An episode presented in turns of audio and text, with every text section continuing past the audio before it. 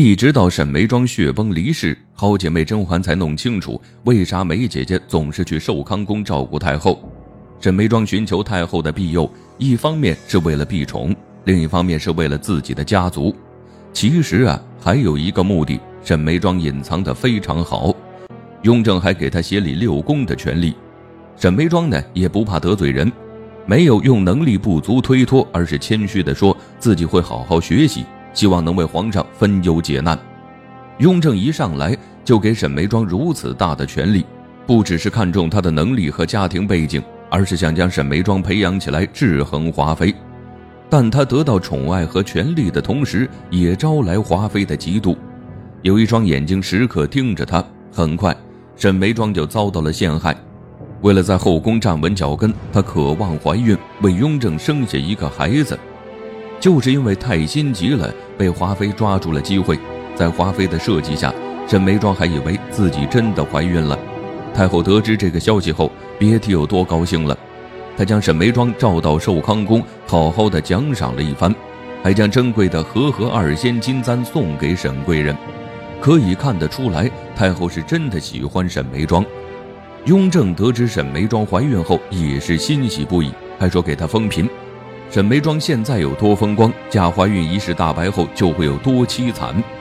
雍正发现沈眉庄并未怀孕后，气愤他利用皇嗣蒙骗自己，一巴掌将她扇倒在地。这巴掌也正好将沈眉庄头上的和合二仙金簪打掉，金簪落地摔了很大一个口子，这也预示着沈眉庄对雍正的感情已经破碎了。生气的雍正根本不听沈眉庄的解释，还降了他的位分，将其幽禁在弦月阁。出生到大，沈眉庄哪儿受过这样的委屈？雍正不信任他，帝王的薄情寡义让沈眉庄心灰意冷。在被幽禁期间，还有人在他食物下毒，还好有静嫔，不然沈眉庄就被毒死了。他以为是雍正授意，颤抖地对身边的静嫔说：“难道皇上已经这般厌恶我了？”虽然静嫔告诉他不可能是皇上，但沈眉庄已经听不进去了。这一刻，他对皇帝彻底心死。得知梅姐姐的险境后，甄嬛加快走动，希望尽快找到证据，将人救出来。可还没等甄嬛行动，沈眉庄又染上了失忆。这次是华妃陷害，她将失忆感染者用过的东西送进了幽静沈眉庄的弦月阁。在这个危机时刻，甄嬛找到了信得过的温实初，让他去医治照看梅姐姐。在温实初的细心照料下，沈眉庄的病情好转。早期的沈眉庄对温实初是什么感情呢？先是十分感激。但他还没有意识到自己已经爱上了温实初。很快，甄嬛找到为沈眉庄诊断的刘奔，得知幕后真凶是华妃。雍正知道此事后，也只是给了华妃小小的惩罚。沈眉庄的冤屈洗清后，不愿再理会雍正。他看透了这个薄情的男人，选择避宠的沈眉庄也面临一个难题：在后宫没有了皇帝的宠爱，就相当于自寻死路。所以他得找一个强大的靠山，让后宫的人都不敢欺负他。摆在他面前的有两个选择，一个是皇后，一个是太后。皇后宜修，表里不一，不是一个好的靠山，那就只剩下太后了。沈眉庄从弦月阁出来后，就经常到太后的寿康宫伺候，而且走动的很是频繁。就连太后都说，沈贵人总是来哀家宫中，却没见他对皇上这般。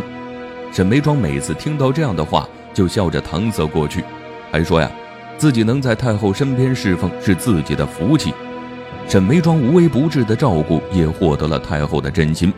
得到庇佑的沈眉庄不再战战兢兢，她将后宫争宠看得很平淡，对雍正没有了任何期待。假孕一事大白后，雍正又对沈眉庄上心了，可他这个时候挽回已经晚了。每次沈眉庄被翻牌子，他都会找各种理由避宠。甄嬛因小产和雍正闹不愉快，他都能帮好姐妹复宠，但就是不为自己考虑。沈眉庄心里是有傲气的，一旦对谁失望，就不可能让他回到从前。其实啊，他对雍正的要求也不高，不求他将爱都给自己，但是在遇到事情的时候，就连信任都不肯给，这是沈眉庄最伤心的。当初她在弦月阁遭人陷害，差点丢了性命，雍正也毫不过问。也就是这些行为，沈眉庄一颗炙热的心被浇凉了。她一有空，也不会再想如何讨好雍正，而是去太后宫中侍奉。有时呢，帮太后准备食谱；有时抄一抄佛经，就这样打发日子。太后看着这样的沈眉庄，十分心疼，也怕她去世后没有庇佑她，劝说她服从，为皇上生下子嗣，也不至于今后孤苦无依。但是沈眉庄听不进去。其实啊，他老往太后宫中跑是有孝心的，但是呢，也是有私心的。为了寻求庇佑，为了避开雍正的宠爱，为了自己的家族，除了这些理由，还有一个理由：要是沈眉庄不说，是很难被人察觉的。究竟是什么理由呢？就要以太后的身体为突破口。太后的身体不好，长期靠汤药维持着，雍正很担心，便找太医院最好的太医。长期为太后跟踪治疗，这个医术了得的太医就是温实初。沈眉庄老是去太后宫中，就是想经常看到温实初。在弦月阁时，他就对温太医暗生情愫，越了解他越喜欢。一向孤傲的沈眉庄为啥会喜欢上温实初呢？他年纪轻轻就能在太医院立足，不仅医术高超，为人也亲和有礼。最重要的是。温实初喜爱诗词，和沈眉庄有共同爱好。沈眉庄是一个隐忍的人，但他却无法隐忍自己对温实初的感情。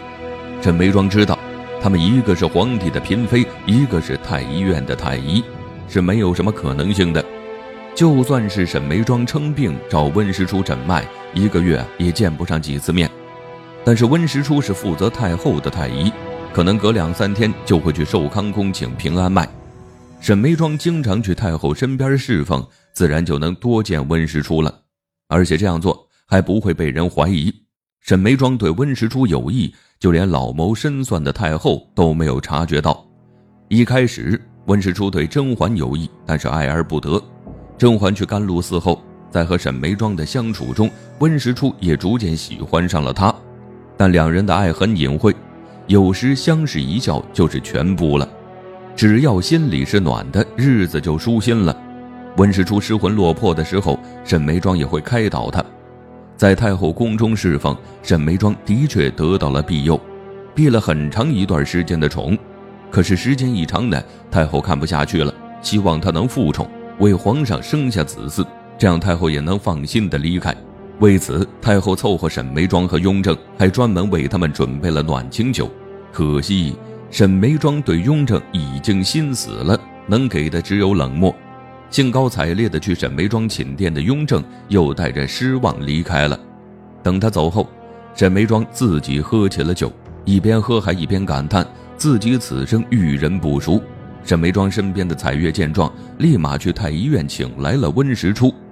彩月知道主子心里想的是什么，正是他的这个举动，让温实初和沈眉庄真正在一起了。